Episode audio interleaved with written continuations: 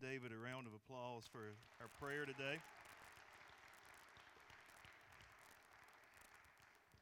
Some of you were like, man, the sound in Rushwood is really bad. No, he was praying in Spanish if you didn't catch that. Um, we're so proud of David and Sandra. They came into our church a couple of years ago, and man, God has just really been working in that couple and in their lives, and, and it's just so good to see what God is doing through them. And so I don't know if you've ever been in a place before where a prayer was offered in a different language, but it's always kind of cool because I, I took four years of, of, Spanish in high school and another semester in college, and uh, I'm not fluent by, by any means whatsoever.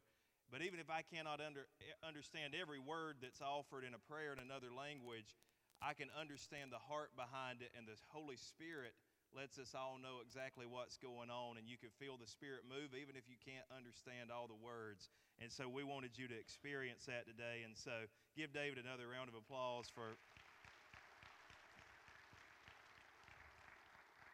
And, and if you didn't like that, um, you can arm wrestle David for it to never happen again.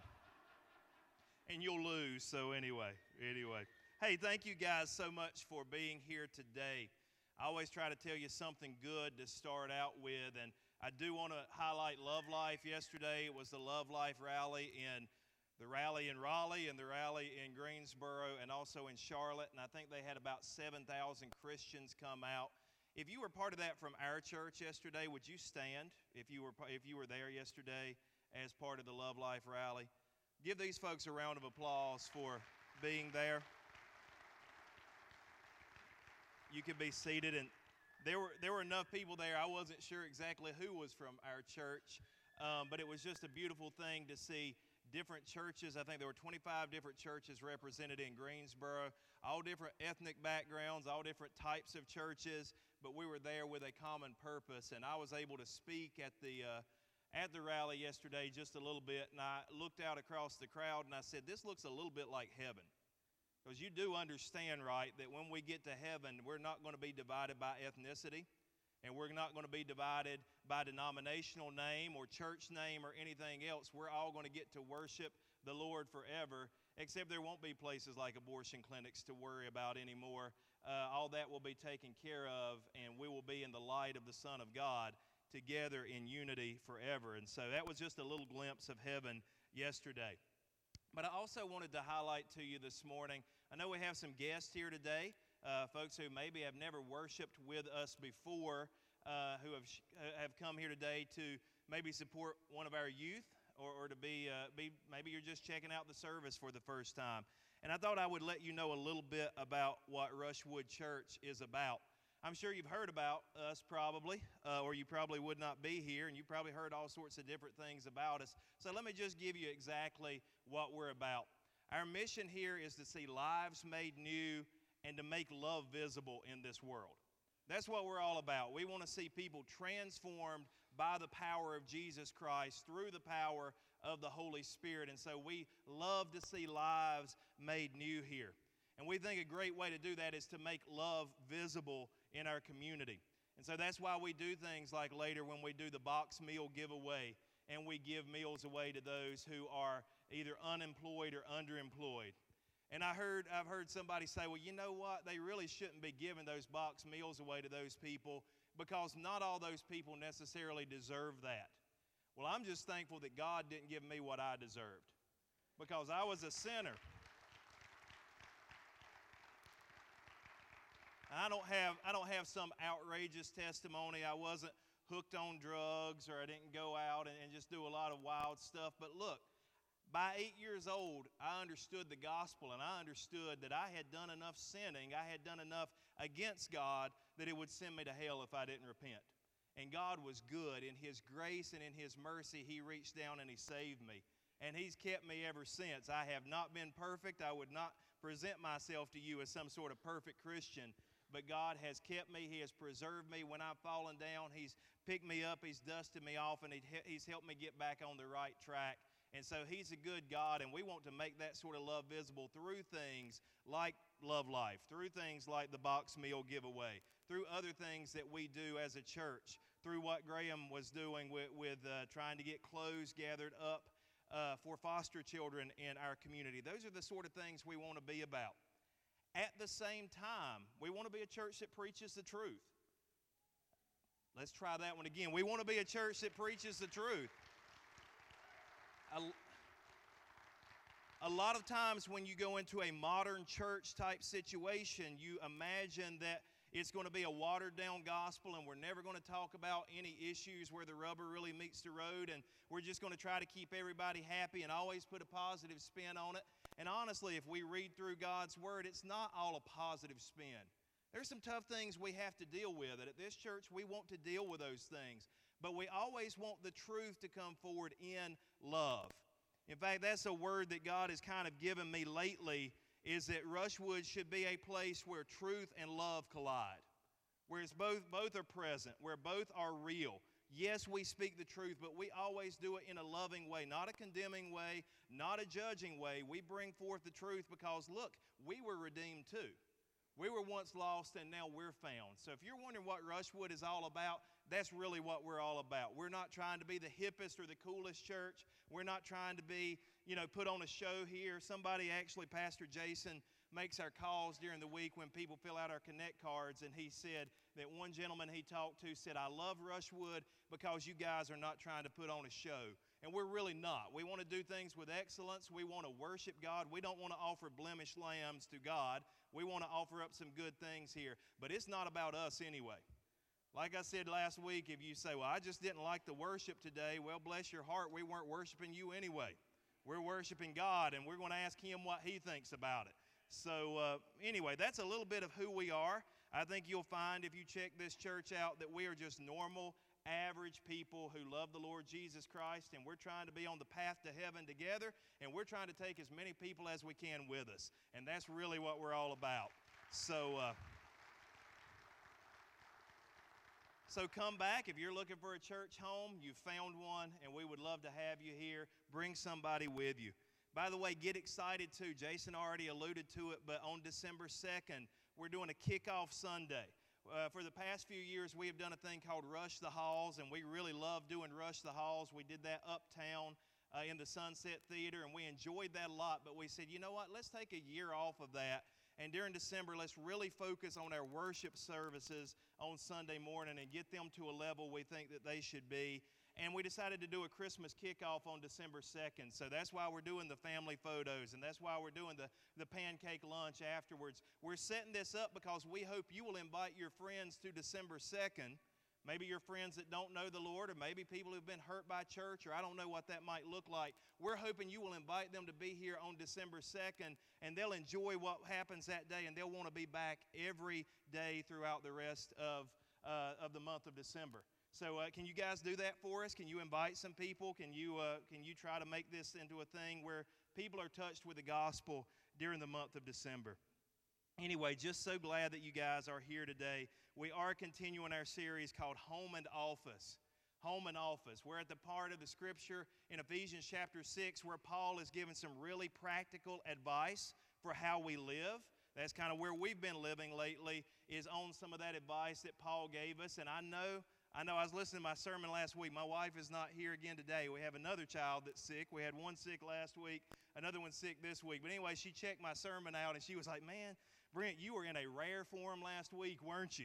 And I think I preached for 55 minutes. I'm sorry, y'all. I usually don't preach that long. I just guess I got into it. But anyway, you know, there's been some really tough stuff that we've been covering, but I hope it's been good. I hope it's blessed you because one of the questions we need to ask is how then shall we live? How shall we live? How shall we act? How shall we serve this Christ who has saved us? That's an important question for us. Another thing about our church that I didn't mention, we are a holiness people. And you may not understand that term, or it may be loaded with bad things that, that you know, you kind of are off putting to you. Simply, what holiness means is we want to love the Lord our God with all our heart, soul, mind, and strength, and we want to learn to love our neighbor as ourselves. That's what it's really all about. That's really what holiness is. And so, uh, Paul is helping us out here. We talked about home, we talked about raising children over the last two weeks. Today, we are going to talk about the office part of everything. We're going to talk about how we work. Work is a big part of life. We're going to discuss that today. How we act on the job is huge. And we don't talk about that. I sounded like Donald Trump there for a second. Huge, it's huge. But anyway, laugh, y'all. I'm not, I'm not picking on anybody or making any political statement with that. But uh, it's a big part of our lives, and we really need to know how to live and how to work and how to leverage that for the Lord Jesus Christ. And so, over the next two weeks, that's what we're going to be talking about. But I thought we'd start out with some humor today think you guys listen. When I give you some humor up front, it seems like you listen better to the rest of the sermon. So I just wanted to start out with a little humor here at the beginning today. Two factory workers were talking. And there's a lady and a man there talking. And the lady says to the man, I can make the boss give me the day off. And the man replies, And just how would you do that? She said, You just wait and see. And so the boss comes into the room and she proceeds to climb up into the rafters, put her knees over the rafters, and she actually hangs upside down from the rafters and starts saying, I'm a light bulb, I'm a light bulb, I'm a light bulb. The boss says, Wow, we have been working you too hard. You've gone crazy. I think you need to take the day off. And so the woman gets down, gives the guy a look, a shrug, and she walks out the door and leaves. So the man starts to leave behind her, and the boss says, Man, where do you think you're going? He said, What? You think I can really work in the dark? I'm going home. Maybe I, there's days I should have tried that back when I was teaching. There's days I should have tried. I'm glad y'all laughed. I never know what jokes are going to work, but y'all did pretty good on that one. All right, let's look at our scripture today. It's Ephesians chapter 6, verses 5 through 8. Ephesians chapter 6, verses 5 through 8. God's word says this Slaves, be obedient to those who are your masters according to the flesh, with fear and trembling, in the sincerity of your heart as to Christ, not by way of eye service as men pleasers, but as slaves of Christ, doing the will of God from the heart. With good will render service as to the Lord and not to men, knowing that whatever good thing each one does, this he will receive back from the Lord, whether slave or free. May God bless the reading of his word. Look, guys, don't let the word slaves in this section of scripture mess you up because I know immediately that's a very, very culturally loaded term. And when we say that, it's kind of like we just kind of fixate on that term. Let me give you some things you need to understand. The early church was one of the very first institutions. It was one of the very first movements that actually had slaves as members of that institution. In the early church, you might find the richest person in town worshiping beside a household servant. And not many other institutions could have said that. The rich worship beside the poor in the early church. There was nothing like it in the world at that time. You also need to know that slavery in the ancient Near East, that's, that's where all the Bible uh, takes place, was very, very different than slavery that happened in the American South. Not that slavery in the ancient Near East was necessarily a good thing, but it was very different from the abuses that happened in Europe and in the Americas um, before slavery was ended, or at least legalized slavery was ended in those places. So you need to know there is a difference between the slavery that's talked about in the Bible and the slavery that is talked about uh, or in history, what you read about in history books. Skeptics will tell you, I hear this line a lot. I see it online a lot of times. And by the way, I'm back on Facebook. I don't have the gift of seeing somebody say something not so bright and staying too quiet about it. So y'all pray for me because Facebook has a lot of that and I'm trying, I'm trying really hard to be good.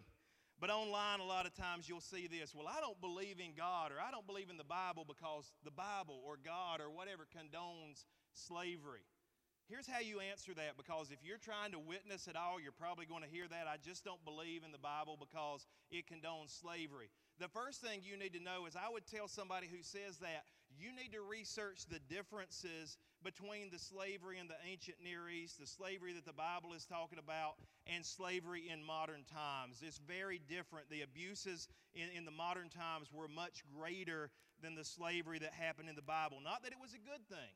In fact, the Bible teaches look, if you can get your freedom, get your freedom. Okay, the Bible was not condoning slavery. The New Testament was not condoning slavery, but it wasn't coming straight at it because it was a little bit different than what happened in like the antebellum South. But the second thing that I would also point out is it was Christians that ended slavery.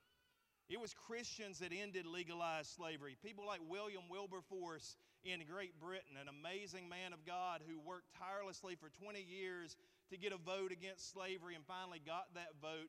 And slavery was ended in the British Empire because of Christian men and Christian women ones who worked in, in, in, the United States, like William Lloyd Garrison, who wrote a paper called The Liberator. We talk about Abraham Lincoln, but it, a lot of historians will tell you it was actually William Lloyd, Lloyd Garrison who did more work to end slavery than anybody else, and he did that because he was a Christian.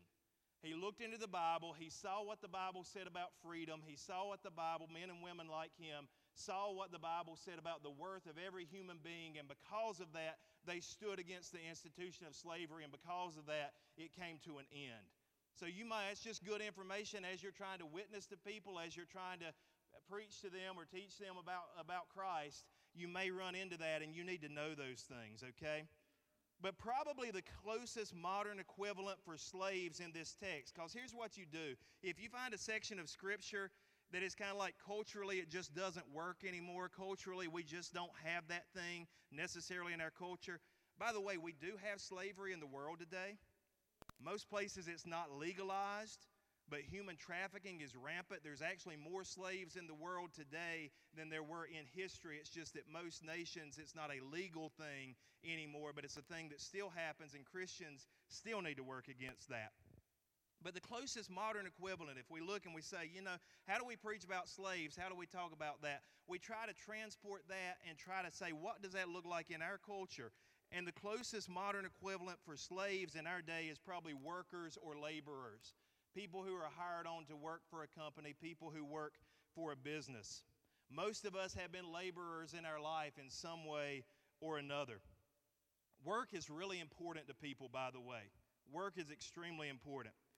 50%, guys, of your waking hours, the time that you're awake in your life, will be spent on your job. 50% of your waking hours, so that's extremely, uh, it's a, a large chunk of your time. One third of your lifetime will be spent at work. That might be depressing if you guys think about it too much, but anyway, one third of your lifetime will be spent at work. Yet only 13% of people are happy with their job. If your boss is here today, don't raise your hand on this, but anybody ever had like a job where you just you, you didn't like it, you just didn't enjoy it? Anybody who can just say, "Man, I was so unhappy in that job." I know I've been there, I've done that. Work is important to people, but it's also important to God. Do you realize that 43 out of 53 of Jesus' parables had some sort of workplace context to them?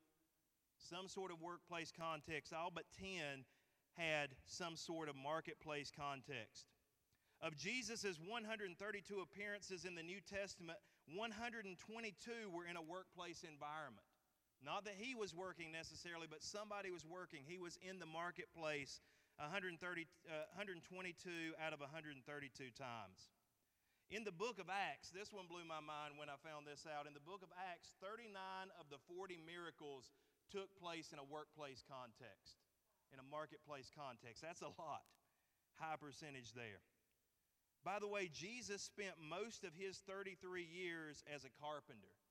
Can you imagine that? The Son of God, the most important person who's ever lived, God in the flesh, spent most of his time. He only spent three years as a minister. He only spent three years as a full time minister. Before then, he was working as a carpenter. And as a guy I was listening to recently pointed out, God was just as pleased with Jesus when he was a carpenter as he was when he was preaching. Think about that. God, eh, work is important to God. And God sees work as good. I think most of us as Christians, we have been taught that work is bad, that work is punishment. Work is something that came after the fall. Work is something that God put on people because uh, of the fall of man, because of sin entering the world. But that's really not what the Bible says if you give it a careful study. If you read in Genesis, if you look back at Genesis chapter 1, who was the first being recorded as doing work in the, in the entire Bible? God. God was the first one who did work in creation, in making everything, in creating everything in six days, and we won't get into if that's literal or figurative or, or whatever, if it's periods or if it's literal days. We won't get into that today. But God worked for six days and then He rested on the seventh day. And God was the first being in the Bible recorded as doing work. And even before the fall of man, God had planned for man to work. He told man that we were to be to be in dominion over the animals, that we were to rule over the animals, and that implies work. Adam was told that he was to tend and keep the garden, and that implies work. So God had a plan for work. He had a good purpose for work even before sin entered the world. The problem is we messed it up. We messed up the good plan that God had for us to work and for us to, to be part of what He did in creation. Work is not a curse, is not the curse. Work is hard and painful and unproductive, and that's what the curse is that our work is not what it's supposed to be, that it's hard, it's painful, that it doesn't always end up the way we want it to, that we always don't see fruit for our labor the way that we're supposed to. I know when I taught, I had a mentor, and he was from New York. I love this guy. We got along great. He just had that kind of New York attitude, just really bold about things, just spoke on things, and, and, made me laugh all the time, just the way he put things. But he would always say, his famous saying was, No good deed goes unpunished. You ever felt like that, man? No matter what you do, the harder the work, the, the, the harder that you work, the more that you try to do things the right way, it seems like the more things come against you. And I know that's a little bit cynical, but it can feel that way sometimes because we live in a world where work is broken where it's not the way it's supposed to be. It's not the way that God originally designed it. Sometimes it seems like no good deed goes unpunished. But here's the good news. I don't want to just get you down today. I want to give you some good news. The good news is that in Jesus, work gets redeemed like everything else. Jesus is even redeeming our labor, He's redeeming our work. The Bible teaches on the new earth there will be work.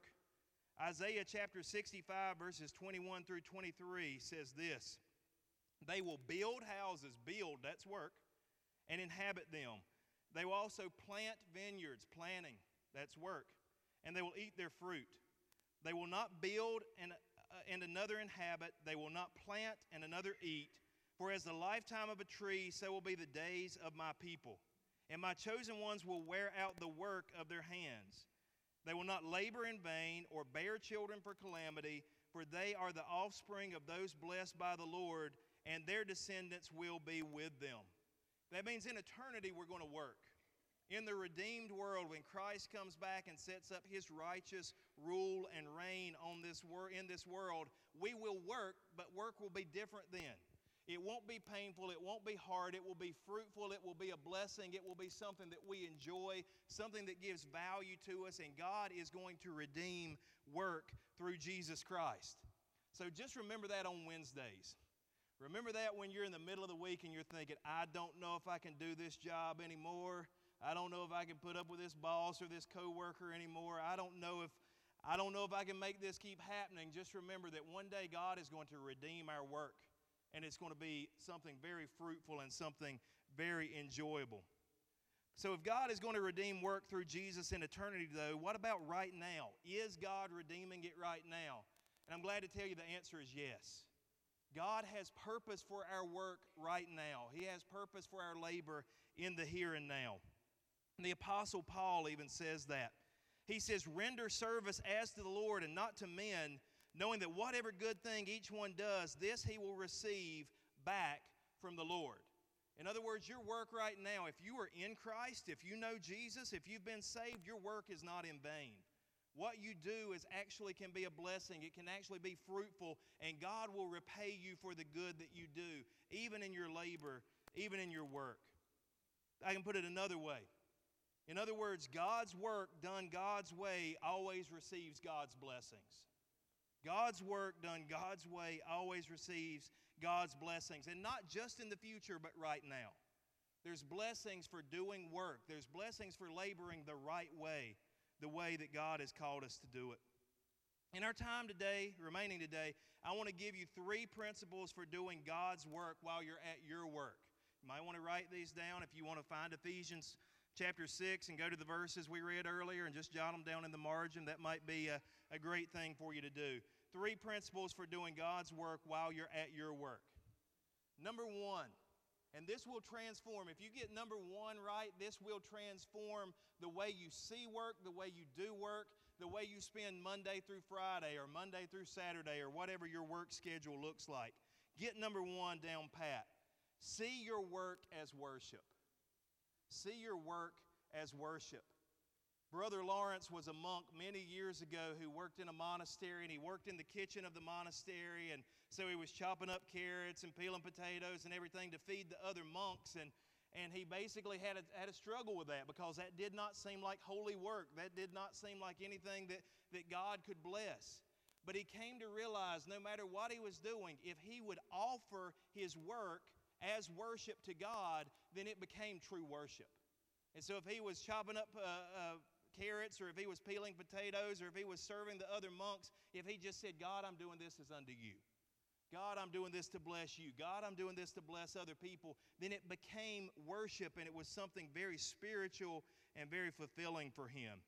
Colossians 3 23 to 24 says, Whatever you do, work at it with all your heart, as working for the Lord, not for human masters, since you know you will receive an inheritance from the Lord as a reward.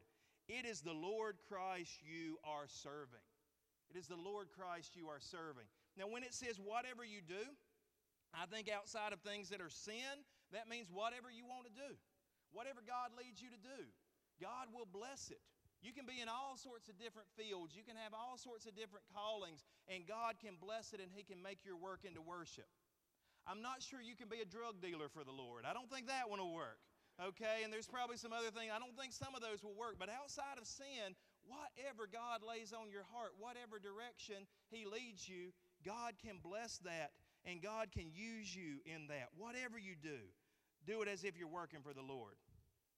By the way, if you work, I love this point. I, I, this is not my point. I actually got it from a guy I was listening to the other day as I was researching this sermon.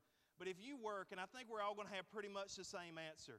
If you work like a Monday to Friday job, Monday to Saturday job, what's the day of the week you hate the worst? Monday, yeah, absolutely.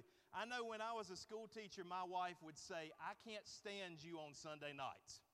She'd say, because on Sunday nights, and we say this in the South. Now, if you're from the North, you think this means you're sick.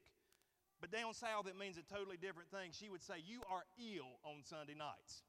Didn't mean I had a cold, didn't mean I had a stomach ache. Man, I was out of sorts as far as my attitude because she said, I know you're going back to your work week. I know you're going back to teaching on Monday and you're ill on Sunday nights and I can hardly stand you. I think that's how a lot of us feel about Mondays. Here's some statistics for you. I'm giving you a lot of statistics today. I can barely say the word statistic, but anyway, here it is 50% of workers show up late on Monday. If that's you, just put your head down. It's okay. This is a sad statistic. More suicides happen on Monday than any other day of the week. Tough day. Tough day of the week. But what were if you if you work, let's say you work a Monday through Friday job, what is your favorite day of the week? Friday, I mean, even when I was in school, even when I was a student in school, man, I love Friday. It meant the weekend was coming. My mom and dad ran a business when I was a kid, and my dad downstairs, they always kept it on country radio. And on Friday, on Friday, uh, some of you guys may remember this. I think it was 104.1 WTQR. Maybe it was another station. I can't remember. But anyway, on Fridays, as it was quitting time, they would always play It's Finally Friday by George Jones. Anybody remember that? Finally Friday. I mean, that's how he would uh, say, you remember that? The Possum. And there was, a, there was actually another song by another group with the worst name in the history of music.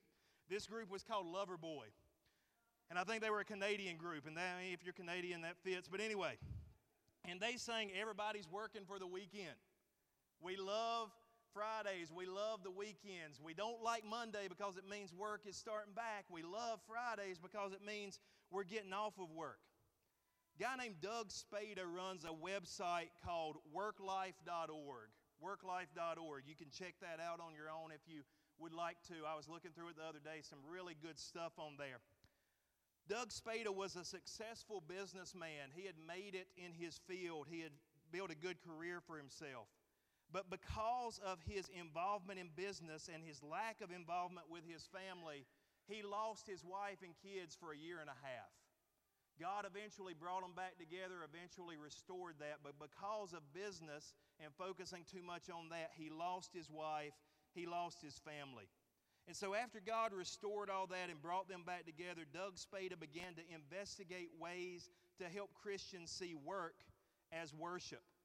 And he's written a book, I'll confess to you, I haven't read it yet. Maybe you can read it and tell me all about it, but it looks really, really good. It's called Monday Morning Atheist.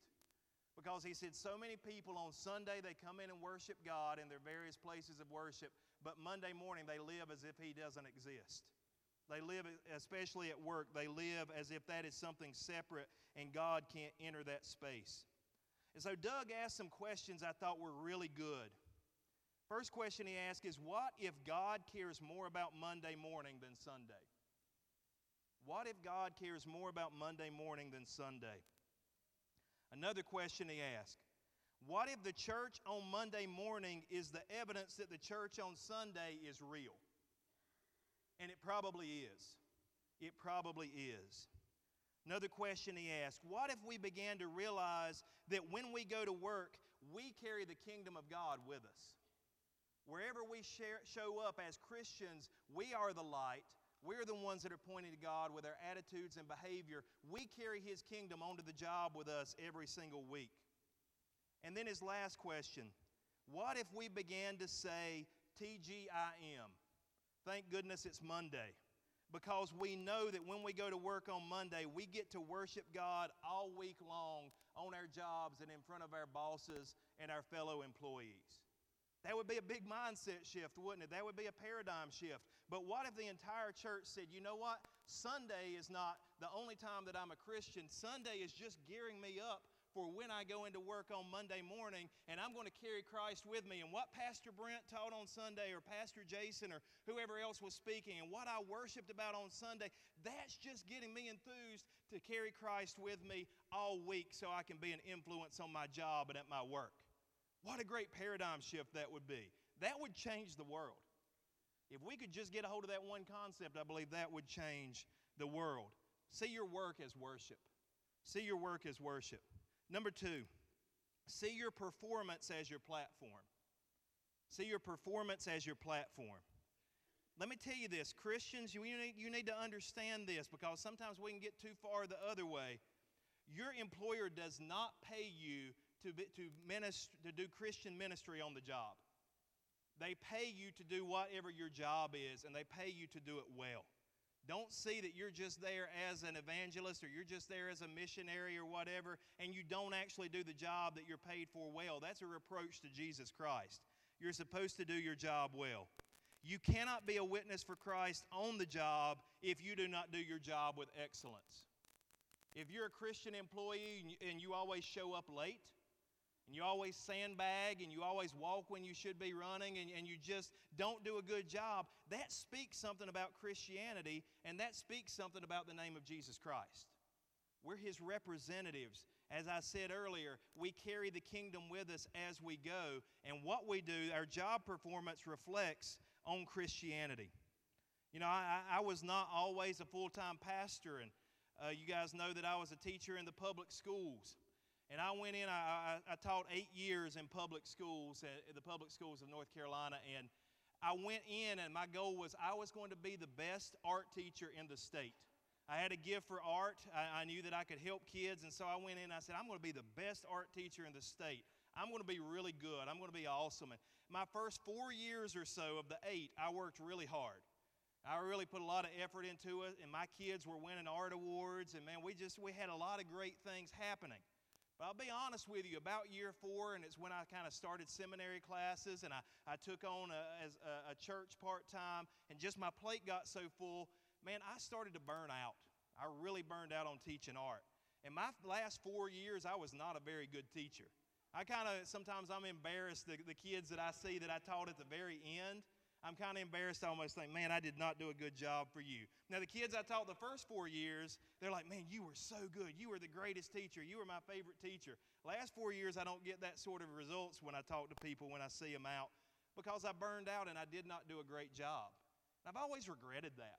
It's hard to fight through burnout, and a lot of you guys understand that, but I've always regretted because I was a reflection of Jesus Christ. And those last four years, I was not the reflection I could have been. I was not as good as I could have been. And so I confess to you now that I, that's one of the regrets of my life is that I didn't keep digging. I didn't keep doing a good job. I knew that God was leading me into full time ministry eventually. And so I think I was looking more toward that. But I forgot that there was a ministry right there I was supposed to be doing. So be very careful about that. Um, Christians should be their best at their work to bring glory to God's name. We should always strive to do our best. We should always understand that we're an example of Jesus Christ. Last principle of the three that I want to talk to you about today. You need to carry your cross through the marketplace. You need to carry your cross through the marketplace. When Jesus was on the way to die on, to, on Calvary's Hill, the road he traveled was called the Via Dolorosa which actually means the way of pain, where Jesus literally, as he was on Good Friday, as he was carrying the cross, he literally carried his cross through the business district of Jerusalem. In front of people who were working, in front of people who, and I, I know it was a, a holiday weekend, but in front of where people worked, in front of the marketplace, Jesus carried his cross as he went into the world not through some special sacred holy place. No, he went through the middle of everything. He went through the marketplace and he carried his cross. When God wanted to show the world an image of his love, he sent his son, bruised and battered, through the place where working people worked. And guys, you need to know something today. You need to realize this. You can give more people an image of the cross through your workplace than I will ever be able to reach as a minister. People that I see all the time and people that I have a really close relationship with are the people who work here. The people who I, that's the people who I see a lot of times during the week. I'm working on sermons, I'm doing other sorts of planning. I'm not out there like you're out there. You guys have an opportunity to influence far more people than I'll ever be able to influence. By the way, if it's just me, I, I'm not going to get the job done, y'all. Other pastors, we're not going to get the job done. You need to carry the cross through the marketplace. That's what I believe God is calling you to do. And I believe He will equip you and He will help you to do that. The average person who works, who works in the workplace, has an influence, a sphere of influence of somewhere between 25 and 50 people that they come into contact with every week. So each person here, if you're working a job where a steady job, a place that you always go as your workplace, you're influencing 25 to 50 people every week. Imagine that. Just in a church our size, we're not the biggest church around. There's too much red here showing this morning, but we're going to work on that and we're going to get that taken care of. But just imagine 25, 50, 75, 100. Just if we take the bottom number, imagine and we multiply that throughout this entire congregation. Imagine the reach just this church has. If everybody is willing to carry their cross through the marketplace and to show people an image of Jesus Christ's love. Some of you guys may know who Stephen Baldwin is comes from an acting family. Uh, he's the one, uh, you probably know Alec Baldwin is probably the most famous of that family. But anyway, Stephen Baldwin was in some feature films and, and, you know, made pretty good living at that. And so he and his wife eventually hired a lady to come in and clean their house. And they uh, asked her to come in and they, they asked her to be their housekeeper. See if I can remember her name here. It was kind of a strange name. Her name was Augusta. There we go. Augusta was her name. So they asked Augusta to come in and clean their house. And they said, as she went along in their house, every time she would clean, she was singing, and the theme of her song was only one thing Jesus Christ. Everywhere she went, she was singing a song about Jesus. She was singing a song about heaven. She was singing a song of praise to God. And eventually, Stephen Baldwin and his wife, they got a little bit tired of that because they weren't Christians and they were tired of hearing the same old thing. And they went to her and said, Hey, Augusta, do you have maybe some other songs in your repertoire? Can you sing something else? All you're singing about is about Jesus, you know. Can you, can you pick another song? And they said her reaction to that was to laugh. Not a great thing to do in your boss's face, I guess, but she started to laugh and she said, Hey, you don't get it. She said, You think I'm just here to clean your house. And yes, I'm here to clean your house. And I, I need to do a good job on cleaning your house. But she said, God has sent me here because one day you and your wife are going to be born again Christians and you're going to have your own ministry. And then they said they turned around and laughed at her and said, There is no way that's going to happen. You are crazy. You're out of your mind. But you do a good job cleaning our house, so we'll, we'll keep you on. Well, within two years, they were born again Christians and they had their own ministry.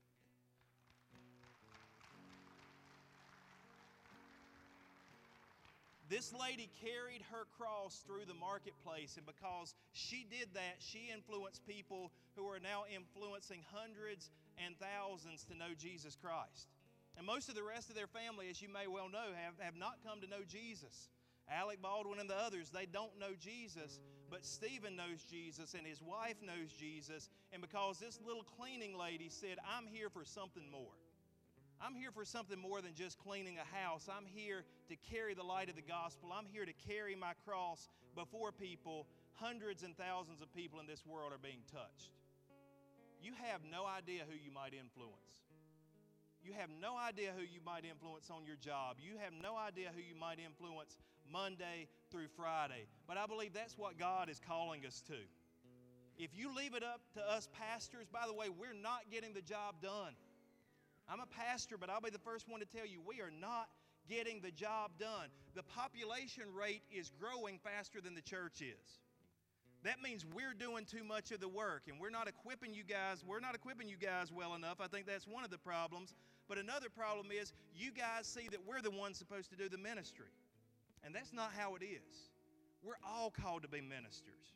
We're all called to be salt and light and to carry the light of Christ's gospel wherever we go. And if we could have that paradigm shift, if we could start saying, Monday morning is my favorite day of the week because I get to be a witness for Christ all week long.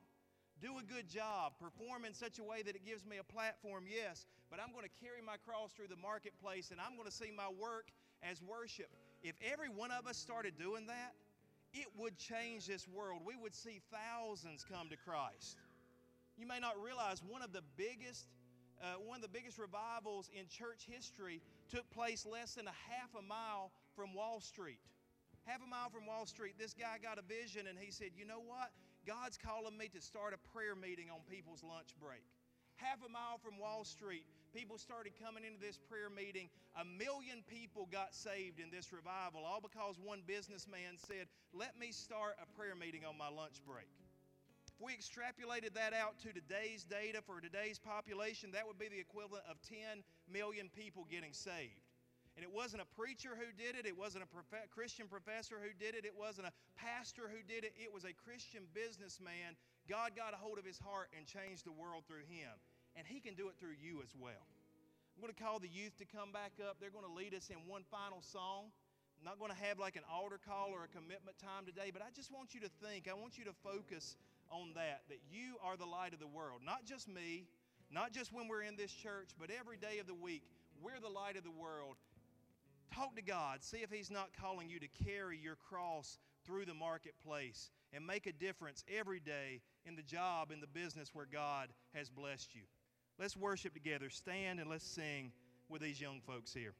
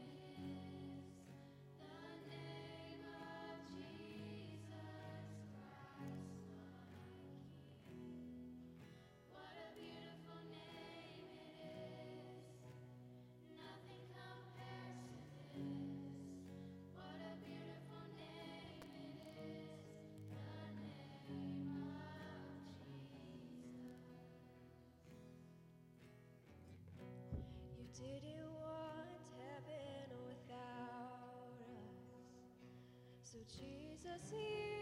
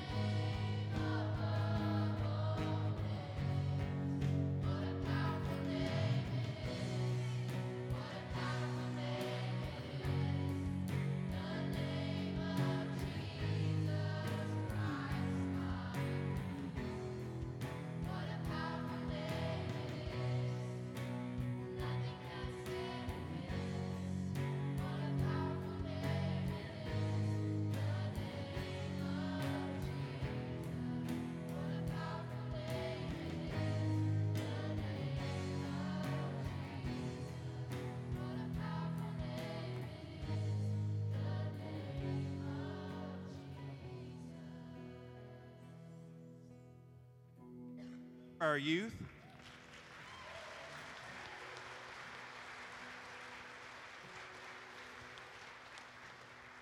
They did an awesome job today. This is not our entire youth group, but these are the ones that decided they'd like to sing for us today and help us go to the throne of grace today. And so we're just so proud of them.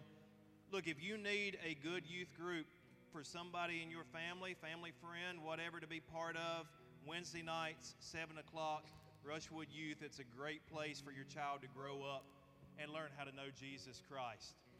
By the way, guys, you carry Jesus. We talked about going into the workplace. You carry Jesus every day with you into your schools as well. So make sure that you carry your cross and be an influence, be a light where you are as well. Let's pray together. Father, we thank you for the matchless name of Jesus. We thank you for the privilege of being able to carry his name with us as we go into this world. As we go, God, help us to make disciples. That is what you have called us to do, and through your Holy Spirit, we have the power to do that. We're not worthy, God, but we thank you that you find us worthy in Him and you make us worthy as we walk out the calling that you have placed on our lives. Thank you for meeting with us today, God. I pray that you would help us all to have a great Thanksgiving day this week. Help us to truly be thankful. Help us to be a grateful people, God. In the midst of family celebrations and everything else, help us to look to you and be thankful for what you've blessed us with.